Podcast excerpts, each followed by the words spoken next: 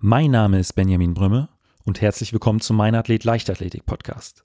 Mein heutiger Gast ist die 400 Meter Sprinterin Ruth Sophia Spellmeier mit einer Bestzeit von 51,43 Sekunden über die Viertelmeile, vier Titeln bei deutschen Meisterschaften und dem Einzug in das Halbfinale bei den Olympischen Spielen 2016 in Rio zählt sie zu Deutschlands absoluten Topsprinterinnen über die Stadionrunde. Wir haben uns im Interview umfassend über ihren Trainingsalltag, ihren harten Kampf zurück in die deutsche Spitze und ihren ganz persönlichen olympischen Moment unterhalten. Wenn du den Mein Athlet Leichtathletik Podcast unterstützen möchtest, kannst du das auf verschiedenen Wegen machen. Erzähle deinen Freunden, dass es den Podcast gibt oder teile die neueste Folge über eine Instagram Story, deinen Twitter-Account oder bei Facebook. Und falls du den Podcast über Apple Podcast hörst, würde ich mich riesig über eine Bewertung und einen kurzen Text freuen. So erfahren auch andere Leichtathleten, dass es den Mein Athlet Podcast gibt. Und falls du Wünsche oder Ideen für eine Folge hast, schreib mir einfach. Du findest den Podcast bei Instagram und den meisten anderen sozialen Netzwerken sowie unter www.meinathlet.de. Vielen Dank und jetzt viel Spaß mit der neuesten Folge. Also auch wenn wir der Neunte geworden sind, das war schon sehr ärgerlich, aber es ist trotzdem alles irgendwie auf den Punkt geklappt hat, so, weil man hat ja nicht mal mehr eine Minute Zeit, ja. arbeitet sein, meistens sein Leben lang darauf hin. Da muss halt irgendwie alles passen und es hat gepasst. gepasst.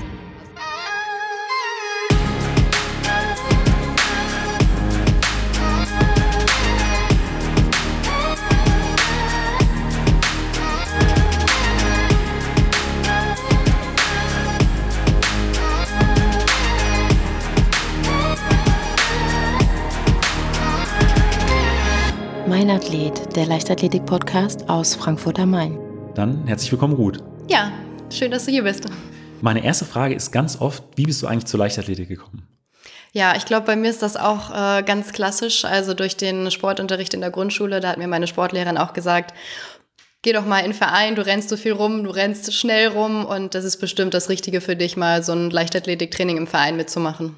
Und mit wie vielen Jahren bist du dann das erste Mal im Vereinstraining gewesen? Ja, das war so in der dritten, vierten Klasse, also so mit neun, zehn, glaube ich, so ungefähr, genau. Okay. Und dann erstmal ganz normal die Kinderleichtathletik und äh, ja. hast dich dann ähm, später spezialisiert. Oder genau. wie, wie kam das dann, dass ja. du zur Viertelmeile gewechselt bist? Also am Anfang ist natürlich ganz viel Spielen und Ausprobieren und ähm, was ja auch, was ich schön finde an der Leichtathletik. Ähm, genau, und dann fängt man ja irgendwann an, so alles mal auszuprobieren, Weitsprung und 100 und Werfen. Da war halt bei Werfen sehr schnell klar, dass das so gar nicht in Frage kommt und es eher irgendwas mit schnell Rennen ist.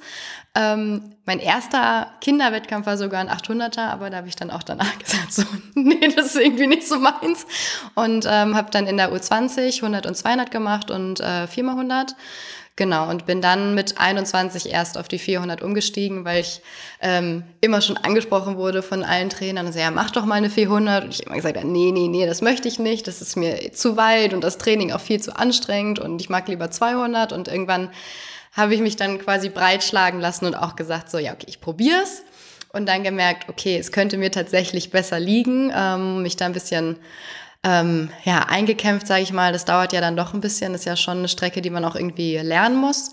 Und ähm, ja, dann bin ich halt dabei geblieben.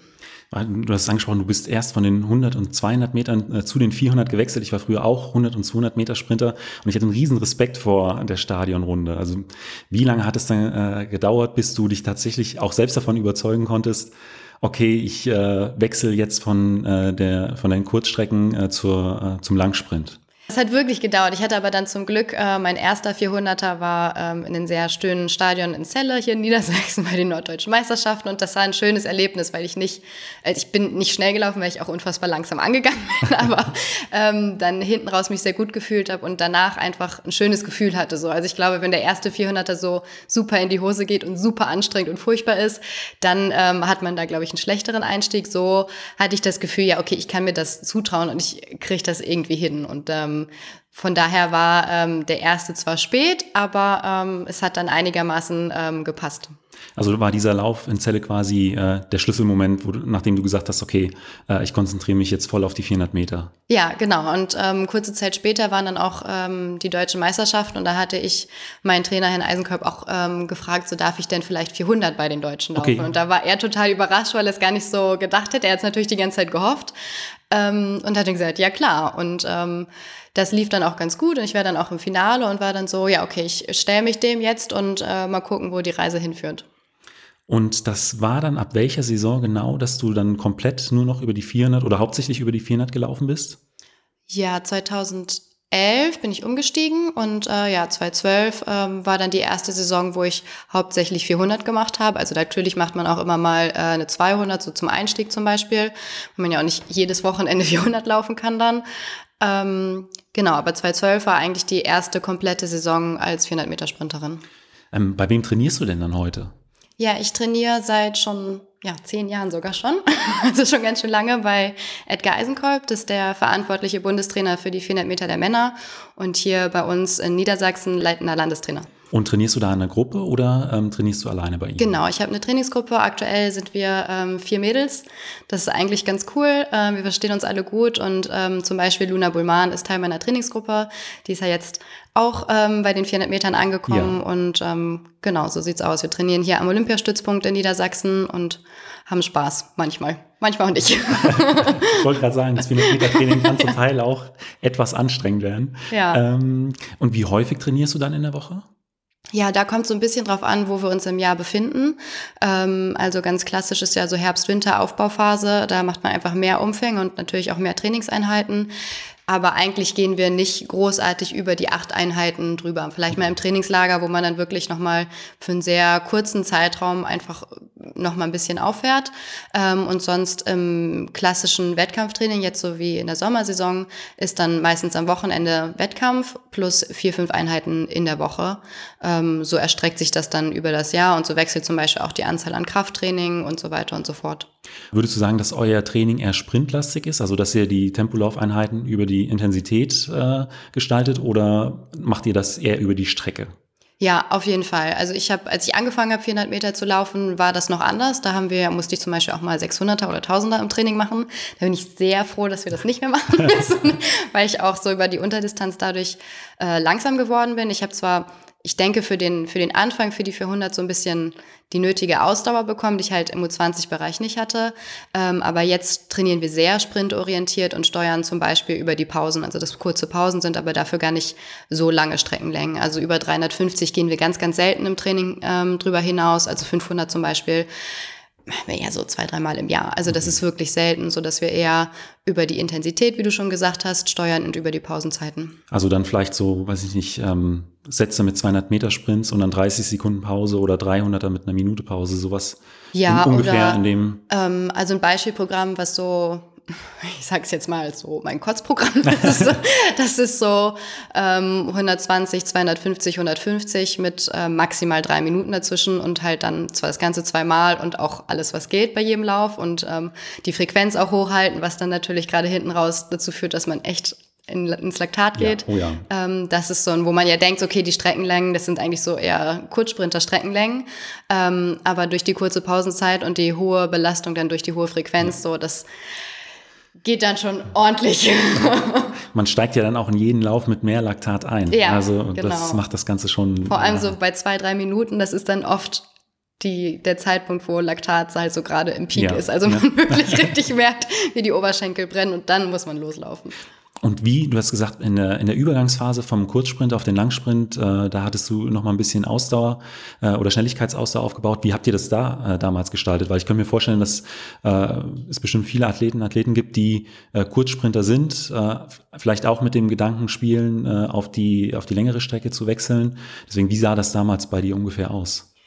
Ja, damals war halt wirklich, hat man andere Trainingssysteme gemacht. So was jetzt oft so noch in, in den Köpfen so typisches Langsprintertraining ist, also wirklich über Distanzen und viele Sachen, wo einfach langsame Bewegungen waren, so wie 600er oder 600, 800, 1000 mit langen Pausen dazwischen und das Ganze mehrfach so, was ich jetzt, glaube ich, nicht mehr machen würde, ähm, sondern eher gerade diese, diese Ausdauer, die man irgendwie braucht, über andere Sachen, über sowas wie ähm, 3x5 x 200 in einem mäßigen Tempo, aber damit zum Beispiel nur mit einer Minute Pause und einfach über die, die Anzahl der Läufe steuern würde, dass das kommt und auch ab und zu mal ein Dauerlauf, das kann man ruhig schon mal machen.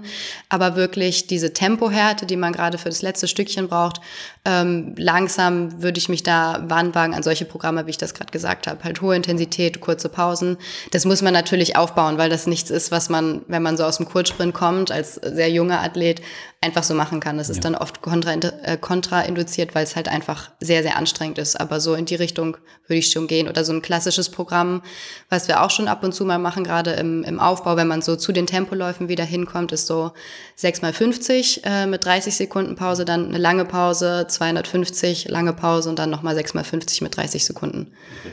So, und ähm, ja, da kann man natürlich auch, wenn man anfängt, sagen, dass man erstmal nur 4 mal 50 macht und so weiter und so fort. Also da gibt es schon langsam, Möglichkeiten, genau. Fantastisch. Ja. Ähm, spielt Krafttraining bei euch eine große Rolle? Ja, auf jeden Fall. Also gerade dadurch, dass wir versuchen, eher sprintorientiert zu trainieren, ähm, braucht man einfach Krafttraining. Und von klassischen Kurzsprintern kennt man das ja, dass die viel Zeit im Kraftraum verbringen. Ja. Äh, wir machen das auf jeden Fall auch. Ähm, was wir zum Beispiel oft machen, dass wir Tempo und Kraft äh, kombinieren direkt hintereinander. Ähm, und auch da machen wir phasenweise oft so bis zu dreimal Krafttraining in der Woche und dann auch sowas wie ähm, ja, Kniebeugen und sowas.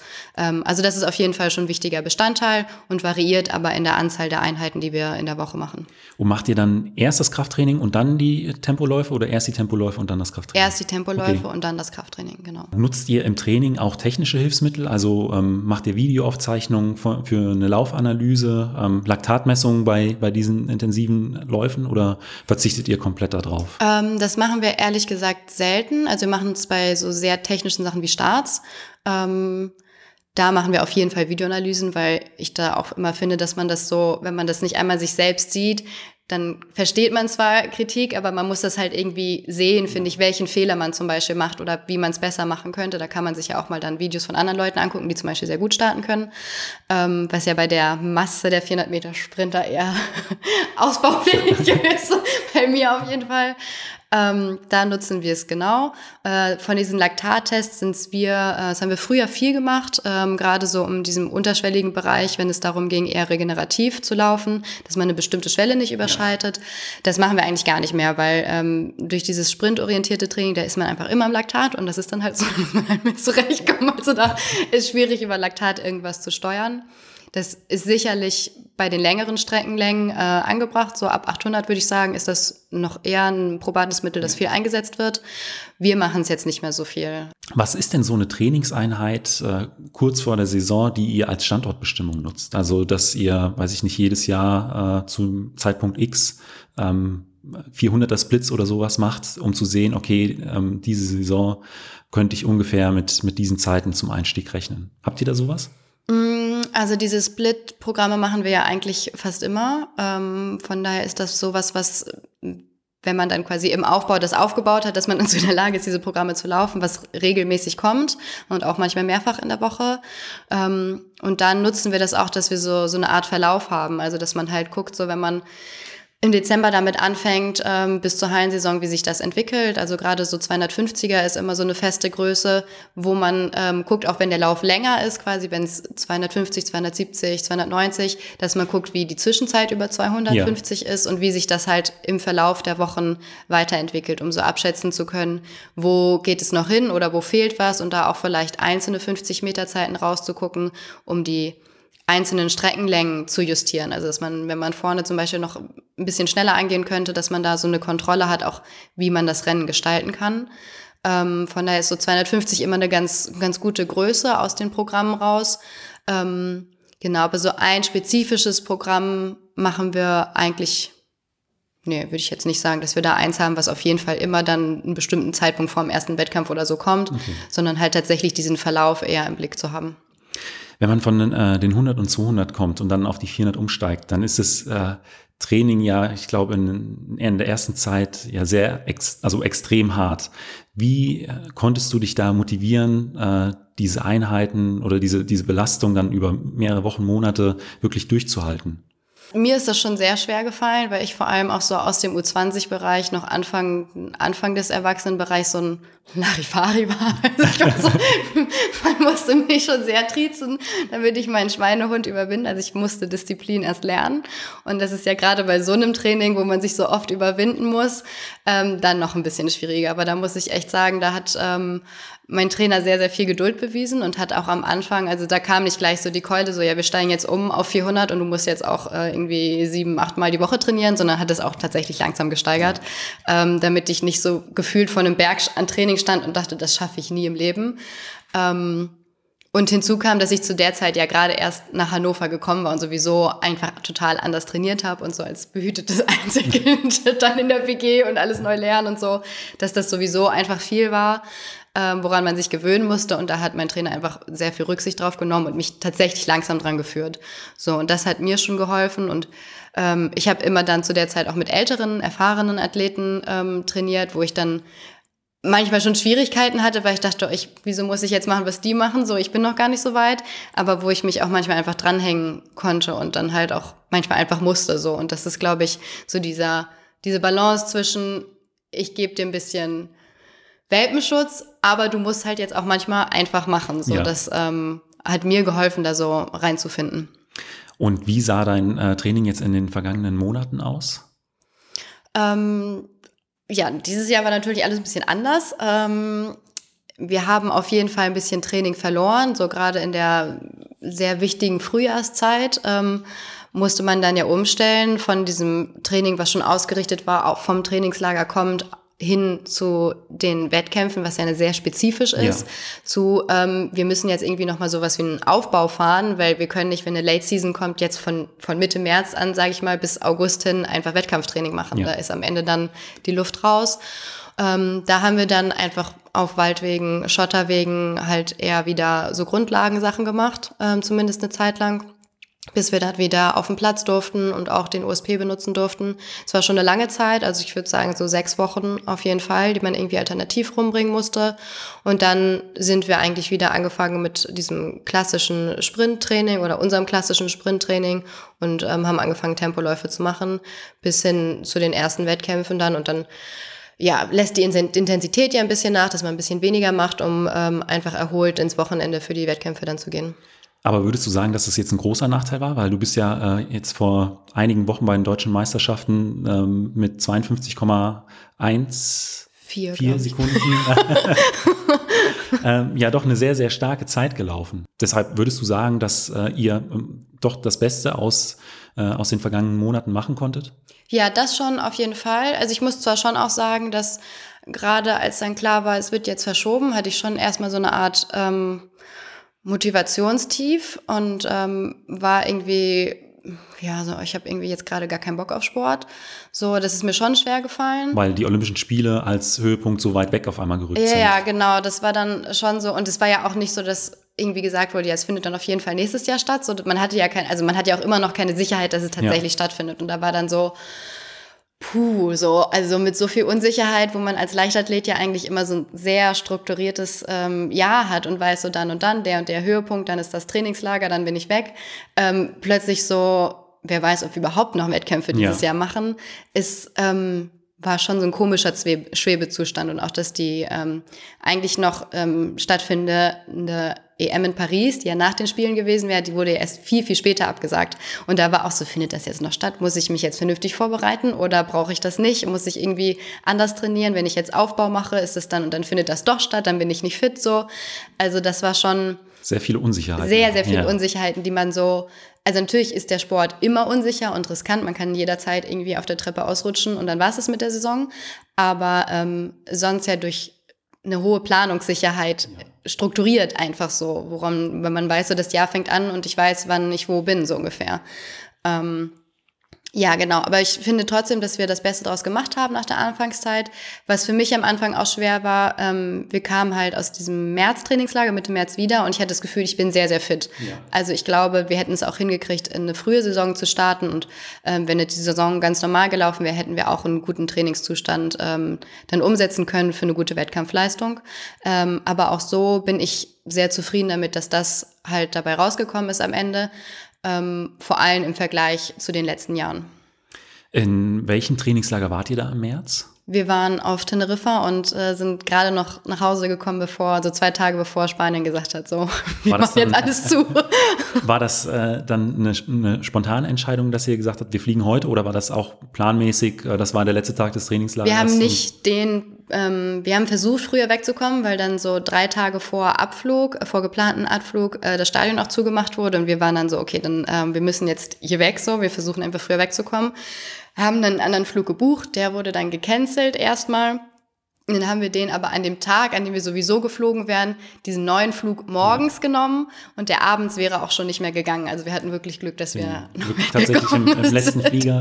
So ziemlich, ja. Also ein paar waren dann noch, aber es war schon sehr, sehr schwierig und ein super ungewohntes Gefühl, dass man mal irgendwo feststeckt, so Ja. vielleicht, und Angst hat halt nicht nach Hause zu kommen. Das habe ich so noch nie erlebt. Ähm, du hattest es auch eben angesprochen, dass du dieses Jahr aus dem Trainingslager wirklich fit äh, nach Deutschland zurückgekommen bist, im Gegensatz zu den letzten Jahren. Ähm, willst du da vielleicht oder kannst du da vielleicht so ein bisschen was zu erzählen? Ähm, nach äh, deinem Aufstieg bei den 400 Metern Olympische Spiele 2016 in Rio ähm, hattest du ja dann wirklich schwere Jahre. Ja, das stimmt. Also ich musste mich erstmal auf den 400 Metern zurechtfinden. Das hat dann auch irgendwann geklappt. Dann äh, war Rio mit der Bestzeit, ähm, wo ich super zufrieden war, dass so bei dem wichtigsten Wettkampf überhaupt, dass ich da eine Bestzeit laufen kann und so auch. Ich glaube, die Zeit ist seit irgendwie 14 Jahren dann keiner mehr in Deutschland gelaufen. Also ich war super happy als drittbeste Europäerin und dann die WM das Jahr drauf in London war ich zweitbeste Europäerin, glaube ich. Also ich hatte halt wirklich viel vor für 2018 mit Ja. der Heim-EM in Berlin. Ähm, ja, und hatte dann aber leider zwei Ermüdungsbrüche hintereinander, so dass ich quasi gar nicht trainieren konnte, nur alternativ. Und da war auch klar, okay, 2018 findet gar nichts statt. Das war schon sehr hart für mich, weil einfach so nach Olympia war immer dieses, oh, die EM ist in Berlin und ich möchte da mitmachen. Ja. Und es hat sich so gut entwickelt. Ich möchte da vielleicht sogar in die Medaillenränge reinlaufen und mit der Staffel dann auch. Also das war so ein sehr, sehr wichtiges Ziel einfach und auch in dem Stadion so. Ähm, da hat dann halt gar nichts stattgefunden. Ähm, und dann 2019 war wirklich schwerer, als ich dachte. Also dieses Zurückkämpfen, so lange kein Training, beziehungsweise auch kein, kein regelmäßiges Training, kein spezifisches Training.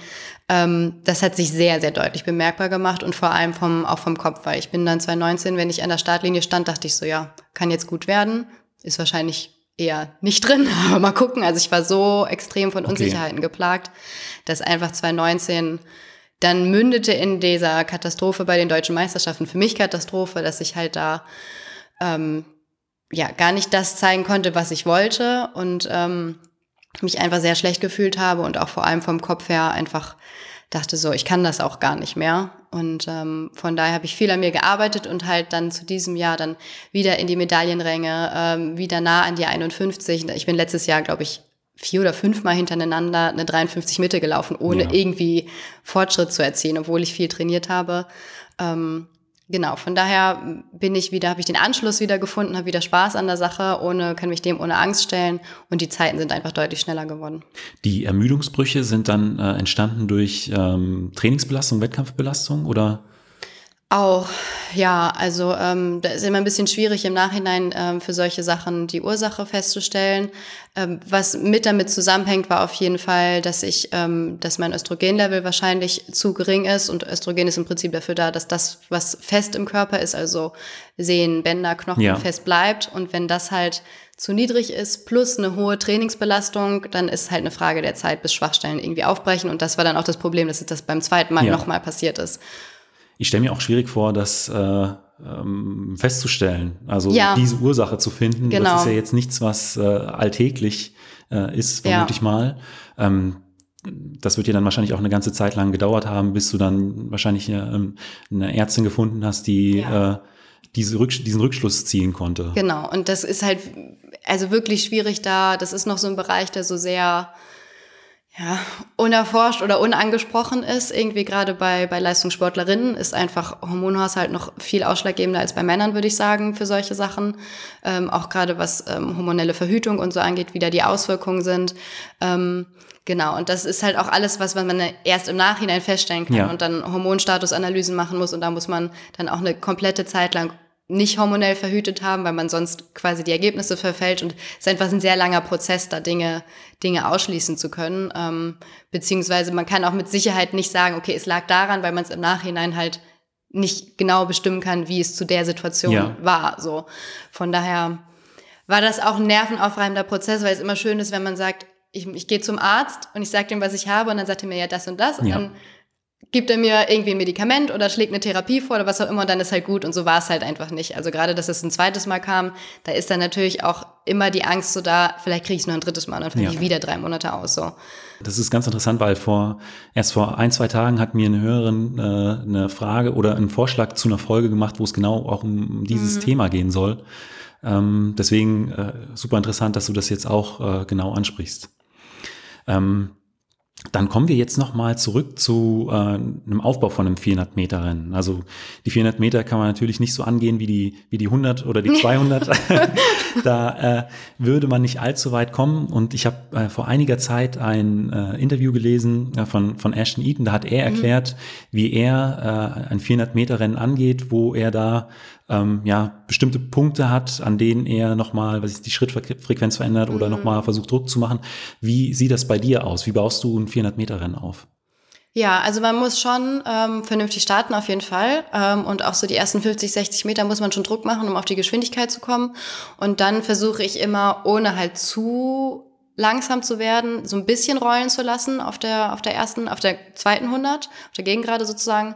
Ähm, da auch ein bisschen mehr Schrittlänge und dann halt mit Druck aber in die Kurve rein und sich in der Kurve halt ähm, seine Position schon mal zu erarbeiten, zu wissen, okay, ich muss jetzt hier dranbleiben, weil für mich zumindest die, die zweite Kurve so ein bisschen ist, wo ich dazu neige, ähm, nicht genug Druck zu machen, ja. wo es einfach so ein bisschen zu, zu rollend ist. So, und da muss ich mich immer sehr konzentrieren, dass ich da bei der Sache bleibe und Druck mache und dann halt auf die Zielgerade kommt, einfach sage so, jetzt gib Gummi. So. Okay. Und da ist ähm, zum Beispiel dieser Versuch dann, dass man da die Frequenz halt hochhält, irgendwie Arme kurz nimmt, Beine kurz und nicht, wenn man, man hinten so sehr in diesen ganz langen Schritt kommt ja. und über Schrittlänge versucht, dem Ziel näher zu kommen, dann wird man einfach zu langsam. Also man hat dann halt nicht mehr die Kraft, um mit einem sehr langen Schritt sehr schnell vorwärts zu kommen. Deswegen ist eher Frequenz da das Mittel der Wahl. Und es gibt ja so diese vier Ps, also äh, Push, Pace, Position, Pray. Ja. die passen eigentlich ganz gut zu den, zu den vier Abschnitten der 400. Ähm, Wann beginnt der genau. Pray-Abschnitt? Ist dann so Ausgang der Kurve, Ausgang der zweiten Kurve ist dann so irgendwie mit allem, was geht, noch ins Ziel zu kommen. Unterschied zu äh, den, den Wettkämpfen in der Halle, weil da ist es ja so, da muss man sich ja schon viel früher eine gute Position erkämpfen. Ähm, wie gehst du da die Rennen an? Äh, ja, ich mag Halle tatsächlich nicht so gerne, okay. weil ich nicht jemand bin, der so übermäßig schnell angeht, musst du dann in der Halle aber machen. Ja. Ich muss im Zweifel eher ein bisschen, immer ein bisschen zu schnell angehen, als es mir eigentlich lieb ist und es eigentlich zu meinem Renn Rennmodell passt, ähm, weil man einfach keine Wahl hat in der Halle. Also wenn man, wenn man da irgendwie an drei oder vier ist, dann, ja, wird's halt schwierig. Ja, ja. Auf dem letzten Stückchen da irgendwie, wenn man aus der letzten Kurve rauskommt, sind ja nur noch 50 Meter, da irgendwie da großartig was aufzuholen. Von daher ist es da schon sehr wichtig, schnell anzugehen und sich einzuordnen ähm, und auch gegebenenfalls ein bisschen zu drängeln. Also dass man ähm, da tatsächlich auch ähm, ja, sich seine Bahn erkämpfen muss. Das ist was, was ich nicht so gerne mag, was ich dann draußen schätze, dass ich so meine eigene Bahn habe und mich auf mich konzentrieren kann und man nicht daran denken muss, oh ja, man denkt halt in der Halle nur bis zum, ich muss gleich reingehen und ja. ich muss mir irgendwie meine Position sichern und dann muss man weiterrennen. So, das ist, ist schon eine Herausforderung in der Halle, würde ich sagen. Hat dann auch schon so ein bisschen was von den 800 Metern, weil ja, da ja genau. Kontakt eigentlich äh, äh, einfach dazugehört. Genau, genau. Und ähm, Stichpunkt 4x400 Meter Staffel. Ähm, da hast du ja auch schon einiges an Erfahrung sammeln können, auch bei äh, sehr, sehr vielen internationalen Rennen. Ähm, inwieweit spielt denn da die Erfahrung äh, eine Rolle? Ähm, Super viel, würde ich sagen. Also gerade ähm, überhaupt zurechtzukommen mit so großen Ereignissen wie WM, EM, Olympia, äh, Staffel-WM, äh, weil das schon sehr aufregend ist, ähm, wenn man da so auf die, die großen Nationen trifft und auf große Sprinter ähm, in großen Stadien und so. Das ist was, was man, glaube ich, ein paar Mal gemacht haben muss, damit man damit zurechtkommt. Also ja. trotzdem ist man natürlich immer aufgeregt, aber sich nicht zu sehr ablenken lässt von dem drumrum. Ähm, und dann da auch einen kühlen Kopf zu bewahren, was gerade, es gibt einfach bei der 4x4 immer neue Situationen. So, und die kann man im Training auch schlecht nachstellen. Ähm, dann steht jemand im Weg, dann drückt jemand von hinten, dann musst du um jemanden drumherum laufen oder du wirst gerempelt oder du musst halt eigentlich noch mal ein paar Schritte mehr schnell anlaufen, als du es eigentlich machen würdest, um halt dir eine gute Position ja. beim Reingehen zum Beispiel zu sichern. Oder dass du, wenn du als als Startläuferin läufst und zum Beispiel, das hatte ich in, in London, da sind wir, bin auf Bahn 9 gelaufen oh. und da hast, also da hast du überhaupt kein Gefühl, wo ja. du gerade bist, weil du ja gefühlt schon auf der Gegend gerade startest ja. und, und dann halt auch weit übers Ziel drüber hinausgehen musst. Ähm, genau, solche Sachen, da gibt es einfach so viele Situationen, die man einfach, wenn man das schon ein paar Mal gemacht hat, einfach mehr Sicherheit mit in diese Staffel bringt und äh, mit mehr Sicherheit in das Staffelrennen geht und ein bisschen cooler dann halt bei der Sache ist und sich nicht zum Beispiel abschrecken lässt, oh, was mache ich jetzt, wenn da jemand steht, sondern halt ja. irgendwie relativ automatisch sich das schnell durchwurstelt, ohne groß zu überlegen. Ähm, was ist so die Position, an der du am häufigsten läufst? Ist es die Startposition? Ähm, ja, Start und vier bin ich bis jetzt am häufigsten gelaufen, genau. Welche favorisierst du? Ich mag vier eigentlich lieber. Ähm, weil man so mit Weil ich halt finde, ist. ich bin nicht so die Starterin, okay. nicht mehr so, okay, ich, ich lasse bestimmt schon mal was liegen für die Staffel, weil ich manchmal so ein bisschen verpennt bin am Start. Ähm, ja, aber ja, und genau, also man ist halt ein bisschen mehr, mehr im Geschehen bei der vier und aber ich finde, jede Position hat so ihre Aufgabe in der 4x4 und ist nicht miteinander zu vergleichen. Von daher, ähm, jede Position ist da sehr wichtig und hat irgendwie verschiedene Aufgaben und es gibt immer Leute, die dann besser dazu passen als andere. Von daher ist das immer schon eine gute Überlegung, dass man nicht sagt, so ja, ich will aber vier laufen oder ich will aber Start laufen, sondern dass man das halt gerade im Vergleich zu den anderen drei Leuten, die da sind, halt am besten positioniert.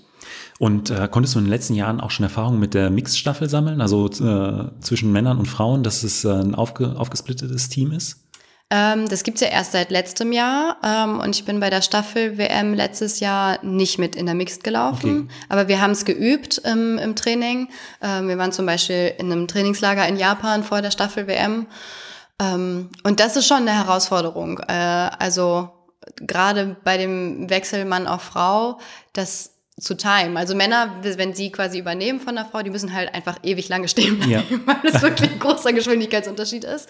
Ähm, und dann richtig loslaufen, aber andersrum, also für die Frau, die abläuft, ist es halt super schwierig einzuschätzen, ähm, wie schnell und wie viel früher. Ja. Also das ist schon ein sehr herausfordernder Wechsel, weil einfach dieses Geschwindigkeitsgefälle so groß ist, obwohl der Mann quasi die letzten Meter läuft und die Frau gerade anläuft. Das ist aber trotzdem noch sehr, sehr schwierig zu timen. Ich glaube, es ist auch von der Taktik nochmal was anderes, wie man ist ja dann zum Teil auch frei in der Wahl der Positionen, dass man genau, äh, also man, man ist Mann frei oder eine Frau. Ja, aber normalerweise wird's, glaube ich, so gemacht, äh, Mann, Frau, Frau, Mann, dass man quasi einen gemischten Wechsel ausschließen kann durch den, den mittleren Wechsel, dass der von der Frau auf die Frau ist und die erste Frau noch äh, der Wechsel auf die erste Frau in der Bahn tatsächlich geschieht, okay. um da, weil das ist halt auch eine Herausforderung, wenn du da ähm, als Frau gerade übernimmst und losläufst und halt dann lauter Schränke im Weg stehen, ja. also lauter Männer, die halt gerade übergeben haben, ist natürlich noch schwieriger. Oder andersrum, dass du da nicht irgendwie über den Haufen gerannt ja. wirst von Männern, die loslaufen, die dann viel schneller loslaufen als die Frauen. Also da ist schon viel durcheinander. Was sind denn deine Ziele für die kommenden Jahre? Ähm, ja, also ich hoffe natürlich, dass die Spiele nächstes Jahr stattfinden und wenn sie stattfinden, dass sie mit mir stattfinden. also ich würde schon gerne in die Staffel mit reinlaufen, weil ich das Gefühl habe, dass sich da auf den 400 Metern echt was getan hat und ähm, wir ein sehr, sehr gutes Niveau erreicht haben dieses Jahr, insbesondere Absolut. schon bei den deutschen Meisterschaften. Das war ein richtig krasses Finale. Wenn wir das halten und ausbauen können, ähm, haben wir, glaube ich, gute Chancen, wirklich was zu erreichen mit unserer Firma 4. Äh, von daher wäre ich sehr, sehr gerne Teil davon und würde da gerne was zu beitragen. Ähm, genau, und dann, ähm, da ich ja jetzt auch schon eine eher ältere Athletin bin, ist die, die Zeit, die ich mit der Leichtathletik als aktive Leistungssportlerin verbringen werde, eher begrenzt. Und das wird auf jeden Fall sowas sein, wo ich denke, dass ich nächstes oder übernächstes Jahr dann ähm, mich auch dem Abschied widmen werde. Okay. Also so, genau, das sind so aber ich wäre gerne in dieser Olympiastaffel dabei, vielleicht sogar bei der Staffel 22 in München für die EM, um das eventuell nochmal gut zu machen äh, für die Heime in Berlin, die ich 2018 verpasst habe.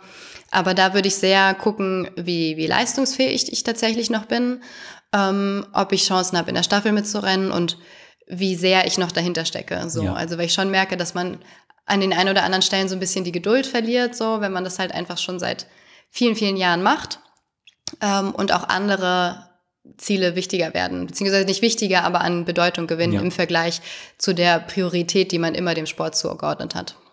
Und was machst du neben dem Sport, wenn du mal äh, keine Spikes an den Füßen hast? ja, ich bin äh, noch Studentin im Master. Ich studiere Psychologie.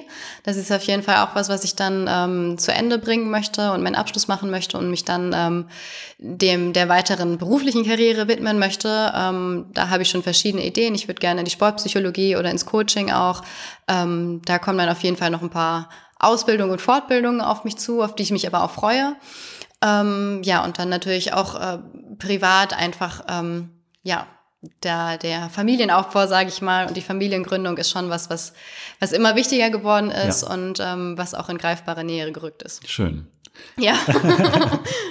Dann kommen wir jetzt schon zu den fünf Fragen, die ich äh, jedem meiner Gäste stelle. Und da ist die erste immer, ähm, was war dein größter Wettkampf? Also es muss nicht der erfolgreichste gewesen sein, sondern der, äh, an dem die schönsten Erinnerungen hängen. Hm, also da ist die Olympischen Spiele 2016 in Rio ist, sind schon, also mit nichts richtig zu vergleichen. Da war ich ähm, so glücklich dabei zu sein und mir diesen, diesen Kindheits- und Lebenstraum erfüllen zu können. Und dann, dadurch, dass meine Mama aus Argentinien kommt, halt in einem südamerikanischen Land, war das für mich auch nochmal irgendwie was Besonderes. Ähm, und ich muss auch sagen, ich habe von diesen was viele ja kritisiert haben, eher schlechten Bedingungen, dass das Essen nicht so gut war und äh, die Unterbringung und so gar nicht so viel mitbekommen, weil ich da wirklich die ganze Zeit, die ich da war, wie so, wie so in so einer Glückswolke. ich war einfach wirklich froh, da zu sein und das hat sich so die ganze Zeit durchgezogen. Von daher ist das schon einer der Wettkämpfe, die ja auch von ihrer Bedeutung her für meine für mein Leben so ähm, nicht nur als Sportlerin ähm, die größte Bedeutung haben tatsächlich. Was für mich auch noch sehr wichtig war, war die deutschen Meisterschaften in diesem Jahr weil ich da schon die Norm hatte und da war die Regel, wer deutscher Meister wird mit Norm, wird schon vorab nominiert. Und ich wusste halt dann, okay, ich habe die Norm, ich bin deutsche Meisterin, ich bin dabei. Ja. So, ne? Also wenn jetzt nicht noch irgendwas passiert, so, ich werde nominiert und ähm, das war ein wahnsinnig schönes, erleichterndes, aber auch glückliches Gefühl, weil da stand ich auch im Treppchen, war so, krass, krass, ich war zur Olympiasonne. Also das war halt ähm, eine ganz besondere deutsche Meisterschaft für mich, ja. Und ähm, dann, also die Olympischen Spiele waren wirklich ein Kindheitstraum von dir, ja. dass du da mal daran teilnehmen ja. kannst. Ähm, Gibt es noch so einen Moment aus Rio, der wirklich hängen geblieben ist? Mhm. Oder waren es einfach so viele? Es war irgendwie super viel. Also angefangen dabei, dass man ähm, in diesem Dorf halt war mit Athleten der ganzen Welt und auch ähm, so Leute wie ich, die einfach froh waren, dabei sein zu können und halt den Megastars, wo es halt um die Medaillen ging, so, dass das in dem Moment wir waren halt alles olympische Athleten. Es war ja. irgendwie so, ja, eine große Familie ist jetzt ein bisschen übertrieben und pathetisch so, aber es war halt irgendwie, man war so eins. So, das fand ich, das war eine Sache, die ich ähm, toll fand. Ähm, ja, und dann auch diese unfassbaren Glücksgefühle. Also ich habe jedes Mal vor den Läufen und nach den Läufen geweint. Erstmal vor Aufregung und vor, vor Spannung, so dabei zu sein und meinen olympischen Moment zu haben. Und dann danach auch vor Glück und Erleichterung, dass es halt im Vorlauf, im Zwischenlauf und auch in der Staffel gut geklappt hat. So auch wenn wir der Neunte geworden sind, das war schon sehr ärgerlich, aber es trotzdem alles irgendwie auf den Punkt geklappt hat, so, weil man hat ja nicht mal mehr eine Minute Zeit, ja. arbeitet sein, meistens sein Leben lang darauf hin, da muss halt irgendwie alles passen und es hat gepasst und es war, ähm, das war für mich mit das Wichtigste, dass ich nicht einfach nur da war, sondern dass ich auf dem Punkt meine beste Leistung abgeliefert habe. Und auf der anderen Seite zum Sport gehören ja nicht nur äh, Höhen, sondern auch Tiefen. Ähm, was war denn so dein schwierigster Wettkampf, beziehungsweise deine schwierigste Zeit? Ja, das war auf jeden Fall letztes Jahr. Und ich würde auch sagen, dass das Jahr, wo ich versucht habe, wieder Wettkämpfe zu machen, schlimmer war als das Jahr 2018, wo ich gar keine Wettkämpfe machen konnte, weil da war klar, es war super traurig, aber ich kann halt keine Wettkämpfe ja. machen. Da war irgendwie so eine Art Status quo. Und 2019 war dann halt irgendwie dieses Versuchen und immer so viel Kampf und so viel Druck dahinter und auch Angst vor allem, äh, der dann darin mündete bei den deutschen Meisterschaften, dass der Vorlauf ganz gut war und ich eigentlich zuversichtlich war und dann ähm, ja die letzten 100 Meter im, im Finale bei den deutschen Meisterschaften 2019 war wirklich also ich habe das auch noch wie vor Augen, so jeden einzelnen Schritt, dass irgendwie gar nichts mehr ging und alles zäh war. Und ich merkte, wie alle an mir vorbeigingen, obwohl ich vorher gut im, im Rennen lag und einfach so gemerkt, ich kann nicht mehr. Ich kann einfach nicht ja. mehr. So und es so loslassen musste und vom Kopf dicht gemacht habe, meine Beine haben dicht gemacht und das war der größte, die größte Niederlage meines, meines Sporterlebens. Dann äh, kommen wir jetzt noch mal ganz kurz zurück zum Training und äh, da ist meine erste Frage immer, was sind so denn äh, die Lieblingstrainingseinheiten von dir? Also ich muss sagen, dass ich ähm, eigentlich so ein, gerne arbeite im Training und ich dieses Wettkampftraining oft nicht so mag, weil dann tippt man immer nur so ein bisschen an und es ist zwar auch irgendwie kaputt und man bewegt sich schnell, aber es ist nicht so dieses, wo man danach so richtig stolz auf sich ist und total fertig. Äh, von daher mag ich das Aufbautraining tatsächlich gerne und ähm, da besonders gerne sowas wie Hügelläufe, weil man da wirklich okay. ähm, ja immer wieder sich hinstellt und nochmal da hochrennen und nochmal da hochrennen, bis man halt gar nicht kann. Ähm, ähm, ja, und da mag ich auch gerne, das ist ja meistens auf Schotter, dann ist man irgendwie verschwitzt und so ein bisschen schmutzig und nicht so auf der Bahn, wo dann oft alles Zeitmessanlage und dann hat man jeden 50 Meter Abschnitt und es ist in der Bahn und dies und das, sondern einfach so pures Rennen, sag ja, ich mal, irgendwie ja. den Berg da hoch und das ist so meine Lieblingseinheit eigentlich. Und auf der anderen Seite, auf welche Einheiten könntest du oder Inhalte, Trainingsinhalte könntest du verzichten, von denen du aber weißt, okay, ähm, die sind jetzt trotzdem wichtig? Bei mir waren das zum Beispiel Fußstabi im Sand. Also das war sowas. ja gut, das ist aber so, ja, das, also diese Kleinigkeiten drumherum, die man halt irgendwie machen muss, oder? Ja. wo man oft dann nach der Einheit noch macht und dann aber eigentlich keinen Bock mehr hat. Äh, ja, stimmt. Das ist immer so, da muss man sich immer so ein bisschen zu überwinden. Ähm, ja, ich weiß, was mich große Überwindung kostet, weil wir es halt aber auch selten machen, sind so Überdistanzläufe. Also 500, da habe ich immer so ein bisschen die Hose voll. ich denke, oh nein, das ist so weit. ähm, ja, das ist für mich, ich, mir macht das eigentlich Spaß, wenn ich es dann hinter mir habe, weil ich dann denke, ja, gut, geschafft. Ähm, aber so vorweg ist es immer so, so ein richtiges Unwohlgefühl. So. Ja. Macht ihr die äh, dann auch auf der Bahn oder auch eher im Wald? Nee, auf der Bahn eigentlich okay. schon, ja. Weil da fand ich es dann auch immer schwierig, wenn ich wusste, okay, du musst jetzt mehr als eine Runde laufen. Ja, das, genau. Das ist wirklich, das ist mehr als eine, eine Runde, ja. schon ganz schön weit. Ja, und vor allem, wenn man das dann auch im Aufbau manchmal so mit Turnschuhen macht und ja das Gefühl, man kommt halt irgendwie ja. gar nicht vorweg. So, also. Und dann komme ich jetzt schon zur letzten Frage und die ist, ähm, was würdest du jungen Athletinnen beziehungsweise deinem jüngeren Ich mit auf den Weg geben wollen? Hm. Also ich glaube vor allem entspannt bei der Sache zu bleiben. Also, dass man ähm, gnädig mit sich selbst ist auch, also schon höher, hohe Ansprüche stellt, aber auch in der Lage ist, so realistisch zu betrachten, was man geleistet hat und nicht grundsätzlich unzufrieden zu sein, sondern auch wirklich differenzieren zu können, was habe ich gut gemacht, was habe ich schlecht gemacht und das nicht so sehr persönlich zu nehmen. Also auch wenn man irgendwie enttäuscht von seiner Leistung ist oder auch mal irgendwie schlecht trainiert hat oder einen schlechten Wettkampf, eine schlechte Saison hatte, dass man nicht dadurch denkt, okay, ich bin jetzt als Sportler auch irgendwie weniger wert oder als Mensch dann tatsächlich auch, dass man irgendwie bei sich bleibt und sagt, okay, ich habe irgendwie ich bin schlecht gelaufen, aber das heißt nicht, dass ich schlecht bin dadurch so, dass man einfach so ein bisschen immer versucht, eine gewisse Zufriedenheit mit sich selbst zu wahren und dann trotz hoher Ziele ähm, realistisch betrachten kann, was man geleistet hat. Gut, vielen Dank für dieses Interview. Ja, sehr gerne. Dankeschön. Falls euch die Folge gefallen hat, hinterlasst mir doch einfach eine Bewertung bei Spotify, iTunes oder eurem Podcatcher und abonniert den Podcast. Vielen Dank und bis zum nächsten Mal.